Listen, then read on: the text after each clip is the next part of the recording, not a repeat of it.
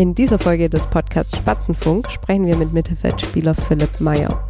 Es geht unter anderem um die ersten Saisonspiele und um seinen ungewöhnlichen Weg in den Profifußball. Herzlich willkommen zum Spatzenfunk, dem Fußball-Podcast der Südwestpresse. Mein Name ist Nadine Vogt und ja, ich sitze heute nicht alleine in unserem kleinen Studio, sondern wir haben wieder einen Gast eingeladen. Nach unserer Auftaktfolge, liebe Grüße an der Stelle an die Co-Trainer Oliver Seitz und Max Knauer, haben wir ja hin und her überlegt, wer denn unser zweiter Gesprächspartner sein könnte. Und im Prinzip hat sich die Frage dann von selbst beantwortet.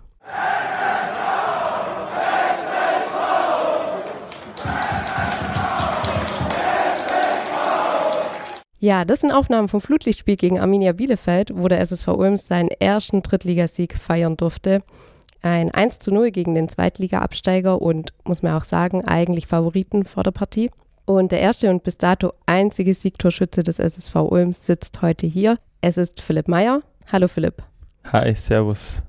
Wie ist denn für dich, wenn du diesen Jubel dann nochmal hörst nach diesem, muss man ja auch sagen, wirklich guten Spiel von euch? Löst es so ein bisschen Gänsehaut aus, Adrenalin oder ist das Spiel schon abgehakt?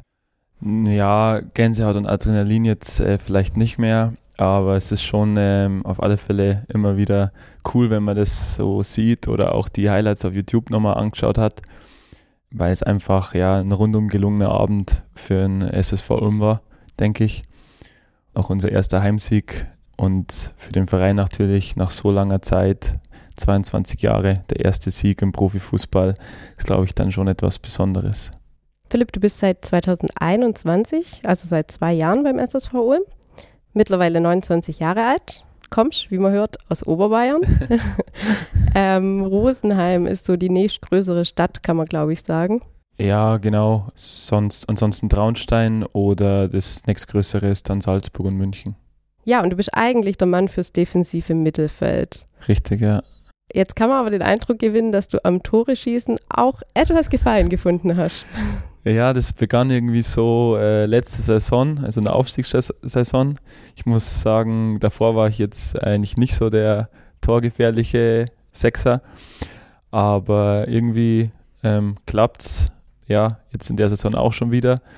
In, in, Duisburg konnte ich dann auch noch mit einem Assist dazu beitragen und ähm, ja, ich hoffe, dass da vielleicht noch das eine oder andere Tor oder die eine oder andere Vorlage äh, dazukommt. In der Aufstiegssaison, da warst du ja tatsächlich nach eurem Top-Torschützen und Stürmer Lukas Röser mit sechs Treffern der zweitbeste Torjäger. Ja. Gab es da eigentlich eine kleine Trophäe oder Anerkennung von deinen Mitspielern? nee, ähm, es war eigentlich eher immer so, wurde immer so ein bisschen, äh, ja, auch bespaßt, weil es ja auch viele Standardtore waren. Ich glaube, es war nur eins aus dem Spiel raus und ähm, dann so, ja, der Philipp hat wieder den Kopf reingehalten oder äh, das Bein. Ähm, aber ich glaube, am Ende des Tages ähm, ist es egal, wie die Tore fallen. Wichtig ist, äh, dass sie fallen. Und natürlich freut es mich, wenn äh, ich da das ein oder andere schießen kann. Aber das Wichtigste ist, ja, dass wir gewinnen, dass wir gemeinsam erfolgreich sind.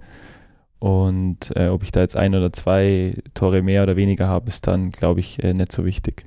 Was unsere Hörer vielleicht wissen, aber jetzt nicht sehen, du bist ja auch relativ groß.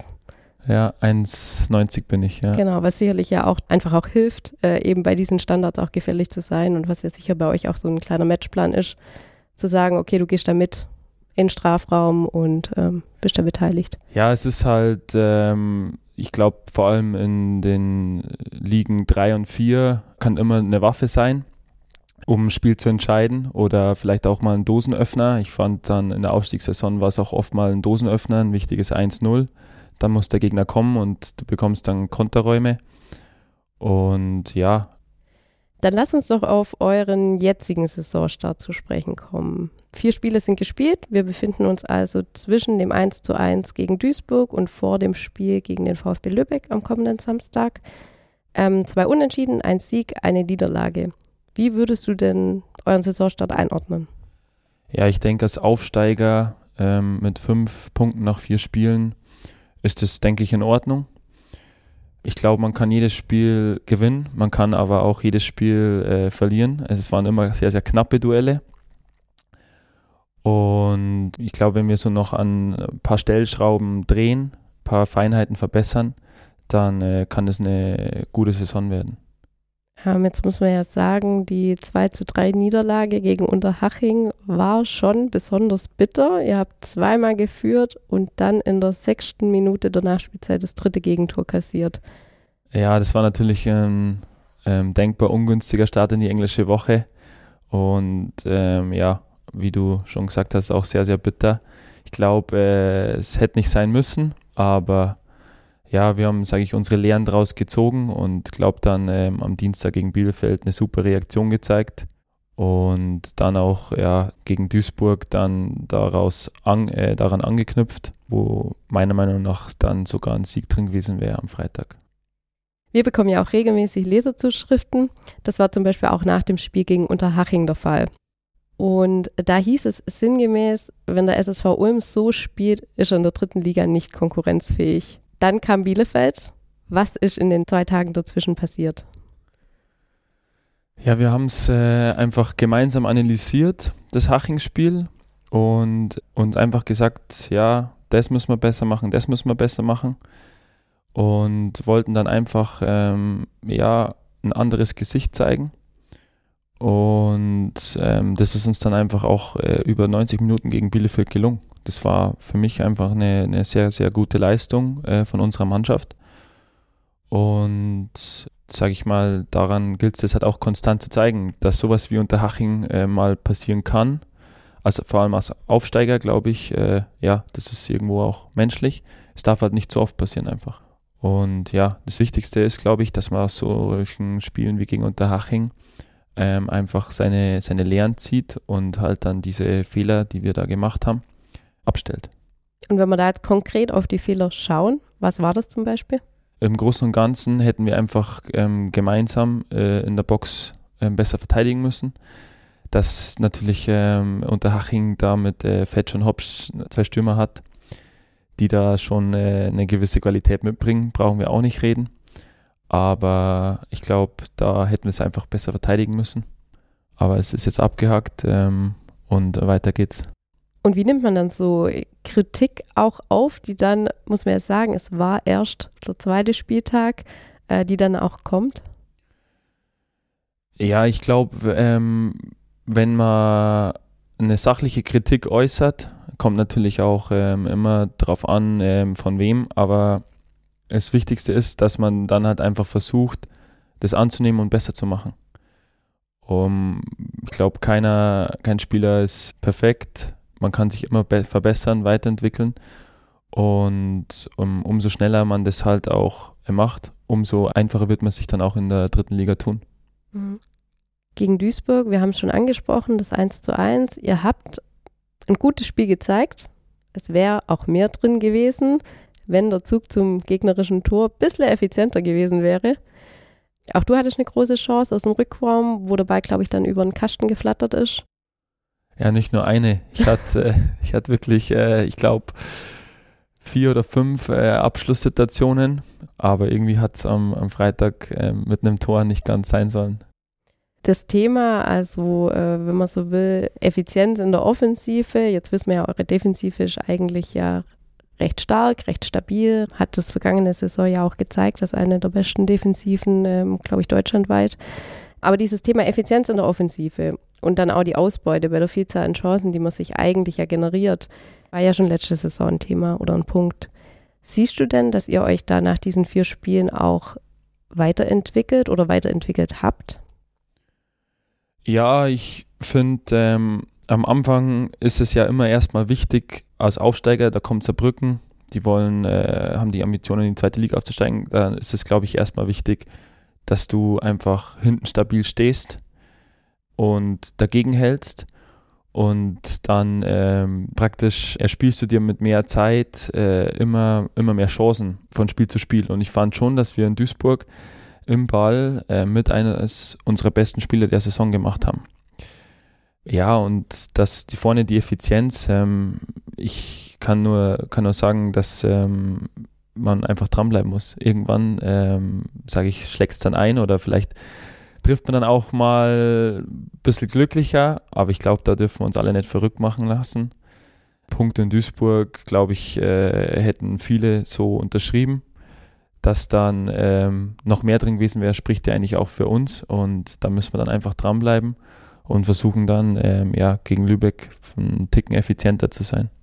Was im Spiel gegen Arminia Bielefeld, aber auch gegen Duisburg besonders auffällig war und was auch, ja, man muss sagen, den einen oder anderen Zuschauer auf der Tribüne dann schon sehr, sehr nervös gemacht hat, war die Tatsache, dass ihr nicht, wie man es vielleicht erwarten würde von dem Aufsteiger, ähm, ja, versucht die Bälle hinten einfach äh, klar und deutlich rauszuklären, wegzuschlagen, wie auch immer, sondern dass ihr da schon mit einer ja, gewissen Coolness auch hinten rumspielt, hinten rausspielt. Ja, das ist, glaube ich, einfach auch unsere Spielphilosophie, die wo ja auch vom Trainer ein Stück weit gefordert wird. Und ich glaube, so wollen wir als Team auch einfach spielen. Man darf sich jetzt nicht äh, in den Tod spielen, ähm, muss schon auch immer mal wieder dann die Situation erkennen, wenn man vielleicht ähm, den Ball dann äh, schlägt. Aber ich glaube, so eine gewisse Variabilität ist ähm, nicht verkehrt. Und im Endeffekt hat uns ja auch der Erfolg dann gegen Bielefeld recht gegeben. Ähm, was man einfach auch noch dazu sagen muss, wenn man einfach das versucht spielerisch zu lösen, dann muss man eben auch ähm, in, ja, vor allem in der vordersten sag ich mal, Front als Angreifer nicht so oft in die Zweikämpfe rein und äh, dann wird das Spiel einfach auch ein bisschen kontrollierter. Und dass wir die ähm, Spieler haben, die das ähm, mit Ball äh, lösen können. Ich glaube, das haben die schon oft genug gezeigt, sei es jetzt ähm, ja auch Chris Ortag als Torwart oder auch äh, Joe Reicher, Tommy Geier und ähm, ja, Tom Gahl, der wo am Dienstag ja auch, finde ich, ein sehr gutes Spiel gemacht hat gegen Bielefeld, ähm, gibt uns dann am Ende des Tages einfach auch recht denke ich. Ein gewisses Risiko ist immer ein bisschen dabei. Man muss nicht alles kurz spielen, wir sind auch nicht Barcelona, aber wir haben schon den gewissen Anspruch an uns selber. Wir wollen einfach auch einen gewissen Ballbesitz haben und ich glaube, davon werden wir auch nicht abrücken. Kommen wir ein bisschen weg von den Ergebnissen. In Duisburg habt ihr zwar, muss man ja sagen, in Anführungszeichen nur vor 10.000 Zuschauern gespielt, aber da hätten ja tatsächlich 30.000 Platz. Und ich war ja auch in Duisburg und man muss sagen, ja, das ist natürlich schon einfach ein bisschen was anderes als in Ulm, das Donaustadion, ohne dass wir das jetzt schlecht reden wollen, aber es ist natürlich sicher vom Feeling und von der Atmosphäre auch was anderes. Ja, es ist was anderes, aber ich würde jetzt nicht unbedingt sagen, ähm, dass es besser oder schlechter ist. Ähm, Duisburg ähm, ist halt, die Tribünen sind näher am Spielfeldrand, dadurch entsteht halt da meistens immer eine andere Atmosphäre. Andererseits äh, sind dann da in einem Stadion, wo 30.000 Leute reinpassen und dann in Anführungszeichen aber nur 10.000 drin sind, äh, sieht es dann immer ein bisschen ja, leerer aus, als es eigentlich ist. Auf alle Fälle hat sowohl ähm, ja, das Dienstagsspiel in, im Donaustadion vor 10.000 Leuten oder dann auch in, äh, am Freitag in Duisburg von einer, von gleichen Zuschaueranzahl riesig Spaß gemacht. Es ist natürlich anders, ja, aber ja, jedes Stadion oder ähm, jeder Verein so bringt ja so seine, sage ich mal, Dinge mit. Und ähm, ich habe es auf alle Fälle sehr genossen, in Duisburg zu spielen. Man läuft da ein und ja, die Tribünen er, erschlagen dich halb. und Duisburg hat ja auch am Anfang erste Halbzeit auf ihr Heimtor gespielt und ähm, da wurde es dann eigentlich, wenn der Ball im, im, in unserem, unserem Drittel war oder vor unserem Tor, wurde es dann schon immer laut. Aber ich finde, wir äh, haben da eigentlich relativ gut dagegen gehalten und sind dann eigentlich nach dem Gegentor auch nicht eingebrochen. Ähm, aber es war auf alle Fälle ein, ein cooles Erlebnis. Mhm. Gibt es denn da auch noch ja, andere Eindrücke, die du jetzt schon sammeln konntest, was sich jetzt im Vergleich zur Regionalliga schon verändert hat? Ja, natürlich. Ähm, die, die Auswärtsfahrten sind ja viel länger. Man fährt im Endeffekt ganz Deutschland rum, von Lübeck bis nach München. Ähm, ist da alles dabei. Und ja, die Medienpräsenz ist natürlich auch viel größer. Ähm, Magenta Sport ähm, begleitet ja die dritte Liga. Bei mir zum Beispiel nach dem Bielefeld-Spiel, ähm, du kriegst halt da vom Kamerateam ja so, so ein Mikro in die Hand, äh, wirst verkabelt und gibst halt dann ein Interview. Das äh, kannte ich jetzt aus der Regionalliga nicht so. Und das sind, äh, dann halt schon wirklich, ja, ähm, ja, ist einfach Profifußball. Ja, vielleicht das noch äh, für unsere Hörerinnen und Hörer. Ähm, mache das ja jetzt auch schon eine Weile und äh, in der Regionalliga muss man dann auch äh, ehrlicherweise sagen, ich glaube, ich war tatsächlich oft auch die Einzige, die dann am Spielfeldrand stand und äh, Interviews wollte. In Ulm nicht, aber bei Auswärtsspielen. Ja, ja, es ist einfach, ähm, wie gesagt, eine ganz andere Präsenz drauf. Ähm, sind auch nochmal viel größere Traditionsvereine als Gegner. Ja, und das interessiert die Leute und ähm, ja, das wollen die meisten einfach auch sehen. Gibt es denn auch was, wo du dir gedacht hast, okay, das muss ich jetzt als Drittliga-Profi so oder so machen oder andersrum, das kann ich mir nicht mehr leisten? Boah, wüsste ich jetzt gar nichts. Ähm, mir war halt schon bewusst, ähm, dass die Gegner oder die Intensität besser wird und man schon sich ähm, ja darauf vorbereiten muss. Da habe ich halt schon dann auch versucht, ähm, ja, durch ja, Training oder so halt mir auch das bisschen angeschaut auf Videos, ja, wie das, wie die Spiele halt so sind. Aber man kann das dann immer, immer schlecht vorbereiten, sage ich, weil man muss einfach dann immer, immer auf dem Platz erleben, auch so eine Atmosphäre wie in Duisburg. Ähm, das muss man einfach ja ähm, selbst erlebt haben. Das kann man nicht eintrainieren oder vorbereiten. Das, das geht einfach nicht. Und ähm, ich glaube, das Wichtigste ist, dass man halt einfach ja schon einfach mit einem gewissen Selbstbewusstsein in die ganze Sache reingeht. Also wir sind ja auch ähm, souverän aufgestiegen aus, sage ich, ähm, mit einer der besten Regionalligen. Und da kann man dann auch ja, in Duisburg, glaube ich, schon selbstbewusst aufspielen. Und wenn ich dich jetzt fragen würde, was sich vielleicht abseits vom Platz verändert hat, wirst du in der Ulmer Innenstadt erkannt zum Beispiel? ähm, ich war neulich äh, im Café. Ich glaube, das hat jetzt zwar nicht so groß was damit zu tun, dass ähm, äh, man vierte oder dritte Liga spielt, aber ich war neulich im Café und dann kam äh, eine Mutter mit einem Kleinen und äh, es war vom Bielefeld-Spiel und der hat sich da riesig gefreut und uns erkannt. Aber ich glaube allgemein, dass halt in der Stadt das Interesse und die Präsenz schon nochmal größer wurde, weil ja Ulm ist ja, oder der SSV Ulm ist ja allgemein eigentlich schon ja eine Marke, aber jetzt ist er auch einfach wieder im Profifußball zurück wo er meiner Meinung nach auch absolut hingehört. Mhm. Ich würde das auch bestätigen, was du da beschreibst. Also auch für mich, mein Eindruck her, schon bei euren Testspielen waren unglaublich viele Leute einfach auch im Ulm-Trikot da. Ganz viele Kinder auch, die jetzt wieder Joe Reicher, Dennis Chester, Philipp ja. Meyer hinten auf dem Trikot tragen. Und ich würde schon auch sagen, dass das nochmal ein, ein deutlicher Aufschwung war und es auch einen deutlichen Aufschwung gegeben hat im Vergleich zu, wie es vielleicht vor einem Jahr war. Ja, ähm, ich muss auch sagen, bei mir zu Hause sind ja auch viele ähm, 60 München-Fans. Ich glaube, ich habe noch nie so viele Nachrichten bekommen, so ja, ich brauche unbedingt Karten fürs 60er-Spiel. da will ich unbedingt zusehen. Das ist einfach eine Liga mit viel, viel Tradition und ähm, Traditionsvereine ziehen die Leute einfach auch an. Mhm. Und kriegen die dann auch die Karten? ich weiß nicht, ob ich für alle ähm, Karten äh, besorgen kann, aber ich versuche es. klar, jeder Spieler hat zwei Freikarten und äh, man kann dann natürlich noch äh, Karten ähm, oder weitere Karten hinterlegen, ähm, die natürlich aber dann bezahlt werden müssen. Ja. Mhm. Okay. Ja. Also das heißt, du könntest jetzt nicht sagen, hier 20 Freikarten. Leider nicht. okay. Nein, ich meine, äh, der Verein lebt ja auch von, von den Ticketpreisen oder und ich denke, zwei Freikarten sind auch absolut in Ordnung. Ja, dann würde ich an der Stelle einen kleinen Cut von unserem Gespräch machen und noch eine Kurzfragerunde mit dir starten. Oh. Jetzt bin ich gespannt. Da müssen wir auch sagen, äh, als Hinweis für unsere Hörerinnen und Hörer, das wusste Philipp Meyer im Vorfeld nicht. und ich würde dich einfach bitten, dass du ganz spontan diese Sätze ergänzt. Ich bin äh, groß. mein Lieblingssportler? Ähm, Xavi Hernandez. Traumberuf, wenn nicht Fußballprofi? Gab nie eine andere Option. Beste Eigenschaft? Ähm, ich glaube, ich bin äh, ehrgeizig und sehr durchhaltend. Deine Ausrede bei zu spät kommen? Boah.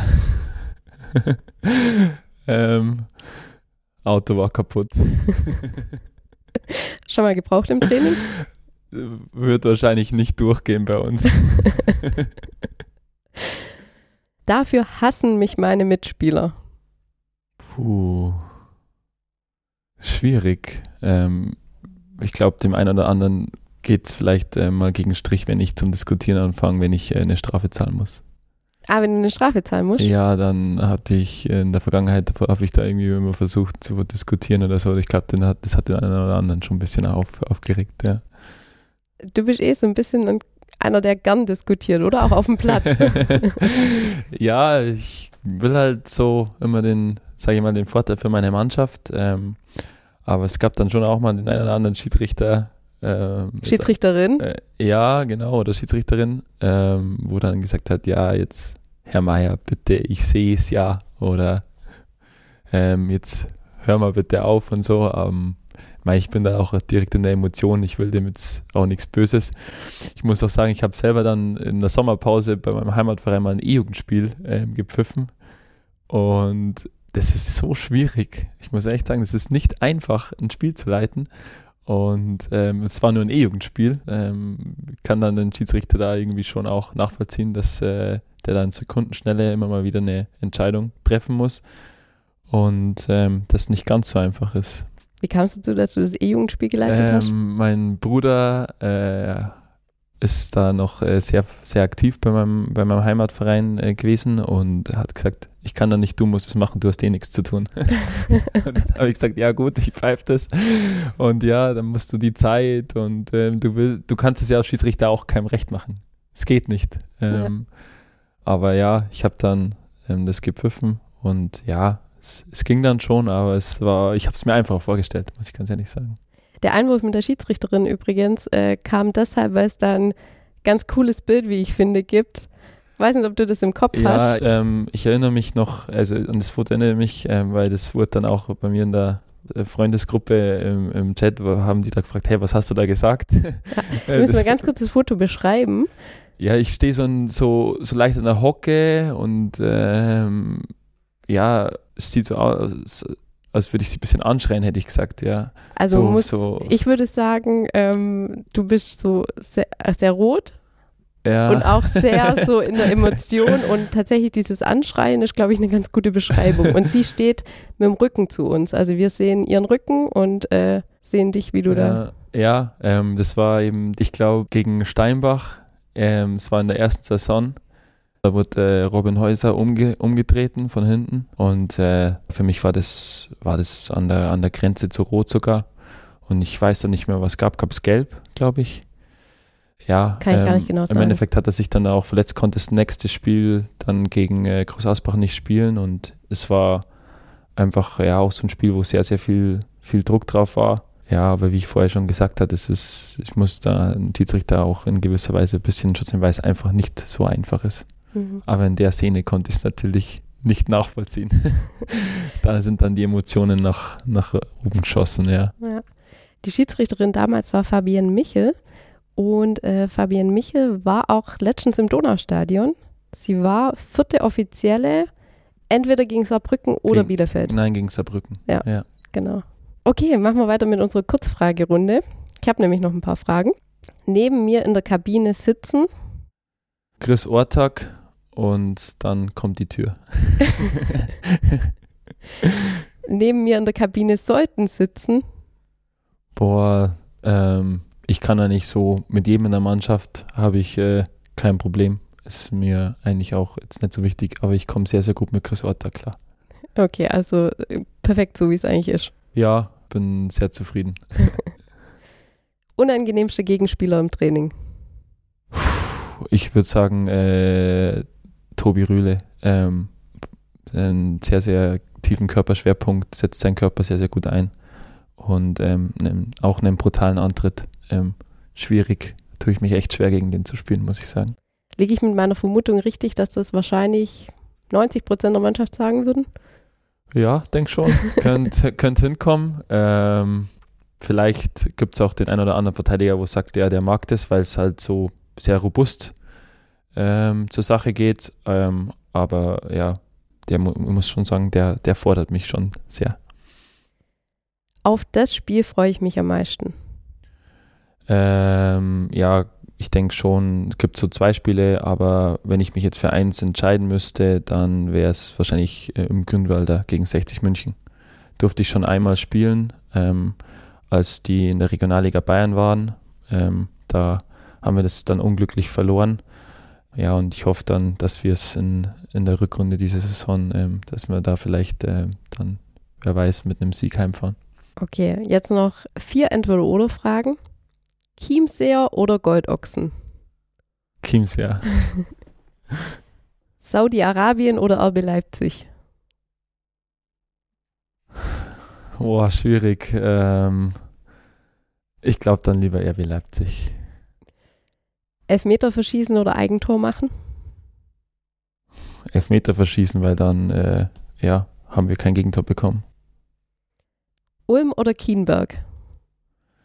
Ja, Kienberg ist meine Heimat, aber mit Ulm verbinde ich schon äh, eine sehr, sehr tolle Zeit. Aber ja, Kienberg wird immer meine Heimat bleiben. Und da bin ich groß geworden, hat eine super Kindheit, deswegen Kienberg. Mit 1450 Einwohnern, habe ich vorhin noch gegoogelt. Auch recht überschaubar. ich gehe jetzt einfach mal davon aus, man kennt dich dort. Ja, ähm, wie du sagtest, ist sehr überschaubar. Man kennt sich. Ich habe da ja auch ähm, ja, meine komplette Kindheit und Jugend äh, verbracht. Ähm, und ist eine sehr, sehr schöne Gegend. Dann auch liebe Grüße nach Kienberg, falls wir da jetzt Hörerinnen und Hörer hätten, haben oder gewinnen konnten. Ja, ich denke, der ein oder andere Kienberger wird da bestimmt reinhören. Sehr schön. Ich würde gerne noch auf ein Thema zu sprechen kommen, ähm, das mit deiner Jugend zu tun hat oder auch mit deiner, ähm, mit deinem Weg in Profifußball. Äh, die meisten deiner Mitspieler waren ja tatsächlich in Nachwuchsleistungszentren oder zumindest bei den großen Vereinen in den Nachwuchsbereichen sind da irgendwann mit 11, 12, 13, 14, es gibt ja die unterschiedlichen Wege hingewechselt. Ähm, das war bei dir anders. Schreib doch mal deinen Weg. Ja, ich habe, äh, wie wir jetzt gerade äh, schon gesagt haben, in, in Kienberg ähm, mit dem Fußballspielen angefangen ähm, und bin dann mit 12 ähm, zum TSV 68 Rosenheim. Ähm, das war kein Profi-NLZ, aber Rosenheim hatte schon in allen Altersstufen die Jugendmannschaften immer zumindest in der zweithöchsten Spielklasse. Und es gibt ganz bekannte Spieler, die auch aus der Jugend kommen. Ja, ähm, zum Beispiel der Julian Weigel oder natürlich auch Bastian Schweinsteiger. Ähm, Julian Weigel war ja nur äh, ein Jahr äh, jünger als ich. Also ich habe dann mit ihm auch äh, zusammengespielt in, in der frühen Jugend noch.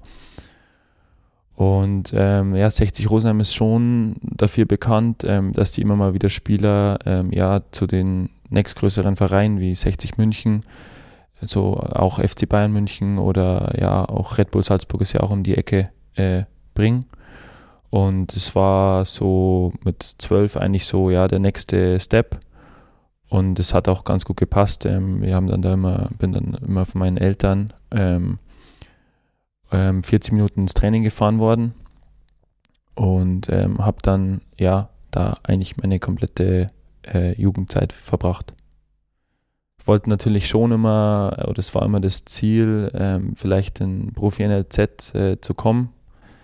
Ähm, aber es hat irgendwie damals ähm, ja noch nicht, noch nicht ganz gereicht. In der A-Jugend hätte es dann schon mal ähm, die Möglichkeit gegeben, aber habe ich dann auch mit Ausbildung und so schon angefangen und ähm, ähm, bin dann äh, in, als A-Jugendspieler im letzten Jahr erst in, in, die zweite Mannschaft von Rosenheim übernommen worden. Äh, Habe ich also meine ersten Herrenspiele in der Bezirksliga gemacht. Oh, wow. ja, ja. Ähm, und bin dann nach einem halben Jahr, also war immer noch A-Jugendspieler, ähm, in den Regionalliga-Kader von Rosenheim damals äh, ja, hochgezogen worden und durfte da dann äh, ein bisschen Regionalliga-Luft äh, schnuppern.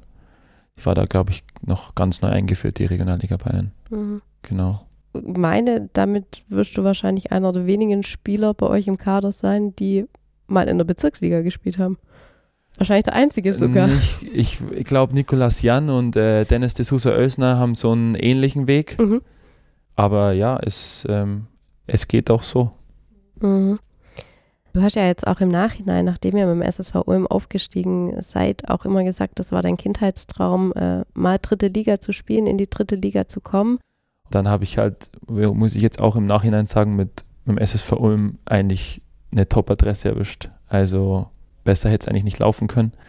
Dann war das erste Jahr natürlich äh, bitter, aber ich glaube, wir haben wirklich ähm, das Maximale rausgeholt, hatten halt einfach auch ein bisschen Pech mit Verletzungen, Corona und natürlich auch einen ähm, super starken Gegner mit Elversberg. Und äh, dann ja, dann kam das Aufstiegsjahr und dann hat sich im Endeffekt alles ausgezahlt. Würdest du denn sagen, dass es für dich als Spieler einen Unterschied macht, dass du diesen Weg gegangen bist? Also sag mal mal von der Bezirksliga dann jetzt dich so nach und nach in die dritte Liga gekämpft hat, hast? Ja, ähm, ich denke auf alle Fälle, dass das ähm, schon ein bisschen Unterschied für mich macht, weil mir einfach so in der Jugend oder so niemand gesagt hat, ja Philipp, du bist ein Riesentalent, Philipp, du wirst es wahrscheinlich mal im Profibereich schaffen. Das war eigentlich äh, nie so, nie der Fall. Es war eher immer so, dass ich so ein bisschen belächelt wurde für das Ganze. Und das hat dann schon irgendwie so ein bisschen eine jetzt erst recht Mentalität in mir ausgelöst. Und ich habe dann einfach für mich gesagt, ich gebe alles oder ich lasse alles auf dem Platz, äh, was ich habe, bei jedem Training, bei jedem Spiel. Und wenn es dann nicht reicht, dann ist völlig in Ordnung. Ähm, aber ähm, ja, es ist einfach dann wahrscheinlich ähm, so ein bisschen diese Mentalität, diese Einstellung, dieser Wille hat mich dann schon auch ein bisschen geformt, ja. Jetzt wird ja gerade auch so eine Debatte geführt äh, um den Jugendfußball. Der DFB plant verschiedene Reformen, ähm, dass zum Beispiel keine Meisterschaftsrunden mehr ausgespielt werden sollen. Also es soll weg von den Ergebnissen oder ja, der Fokus soll nicht mehr auf den Ergebnissen liegen und weg vom Leistungsdruck. Jetzt hast du, äh, habe ich heute gesehen, zufälligerweise auf Instagram einen Kommentar aus der Welt geteilt. Da ging es um die Bundesjugendspiele und äh, die Pläne, dass die ja abgeschafft werden sollen. Warum hast du diesen Kommentar geteilt und was hat es damit auf sich? Ja, ähm, also ich kann ähm, das nicht ganz nachvollziehen, weil ich einfach glaube, dass ähm, Gewinnen und Verlieren sowohl im Sport als auch äh, im Leben einfach dazugehört. Und umso eher man damit konfrontiert wird, ähm, umso besser, weil man sich dann einfach auch äh, damit auseinandersetzt. Und ähm, ich glaube auch, dass man in der Niederlage ähm, sehr, sehr viel lernen kann, sehr, sehr viel rausziehen kann, was man dann einfach ähm, ja, fürs, fürs spätere Leben ähm, einem vielleicht hilft. Ich habe in der achten Klasse ähm, damals, äh, glaube ich, nur eine Silberurkunde bekommen und Ehrenurkunde ist ja das Beste, das weiß ich bis heute noch. Und ähm, ja, das hat mich furchtbar geärgert. Ähm, und deswegen glaube ich einfach schon, dass es wichtig ist, dass man äh, ja Kinder äh, mit, einer, mit einem gewissen Wettkampf äh, konfrontiert. Es muss jetzt nicht äh, übertrieben sein oder man muss jetzt keinen dafür irgendwie ähm, niedermachen, wenn er mal, mal verliert. Ähm, oder man muss den Gewinner nicht total in die Höhe heben, aber ja, so, so ein bisschen Wettkampf, glaube ich, schadet keinem. Mhm. Also waren vielleicht die Bundesjugendspiele für dich so ein Auslöser, jetzt weiterzumachen und jetzt in der dritten Liga zu spielen? ja, ähm, ja, vielleicht. Also ich habe halt, ich muss mich halt einfach ärgern und ähm, habe dann gesagt, das kann es nicht sein und ja, habe dann so meinen Ehrgeiz entdeckt. Mhm. Wir sind eigentlich schon fast am Ende unseres Podcasts angekommen, aber wollen natürlich noch einen schnellen Ausblick auf das Lübeck-Spiel wagen. Ähm, Thomas Geier hat nach dem Duisburg-Spiel, dem 1 zu 1, ähm, zu mir gesagt, das gibt uns Selbstvertrauen und die drei Punkte holen wir uns dann kommende Woche im Donaustadion. Dürfen sich die Stadiongänger auf den nächsten Sieg freuen? Ja, wenn der Thomas Geier das sagt, dann denke ich auf alle Fälle. ähm, nee, ähm, ja, ich glaube, das wird einfach wieder ein 50-50-Spiel. Lübeck ist schon ein Aufsteiger mit einem ja, sehr, sehr guten Kader, mit einem echt ja, beachtlichen Kader. Und da gilt es einfach wieder alles reinzuwerfen. Ich glaube, wir haben äh, un, gegen Bielefeld und unserem, äh, bei unserem Heimsieg schon gesehen, was, äh, was wir zu leisten imstande sind. Und ähm, das wollen wir gegen Lübeck einfach ähm, ja, wieder, wieder auf den Platz bekommen. Und ich denke, dann können wir auf alle Fälle äh, dann einen Dreier holen. Vielen Dank an dich, Philipp, dass du heute hier warst zu unserer zweiten Folge von Spatzenfunk und uns ja diese wirklich sehr spannenden Einblicke gegeben hast. Danke, hat riesig Spaß gemacht und hoffentlich äh, bis Samstag im Donaustadion. Da sehen wir uns auf jeden Fall. Sehr gut. bis dann. Ciao.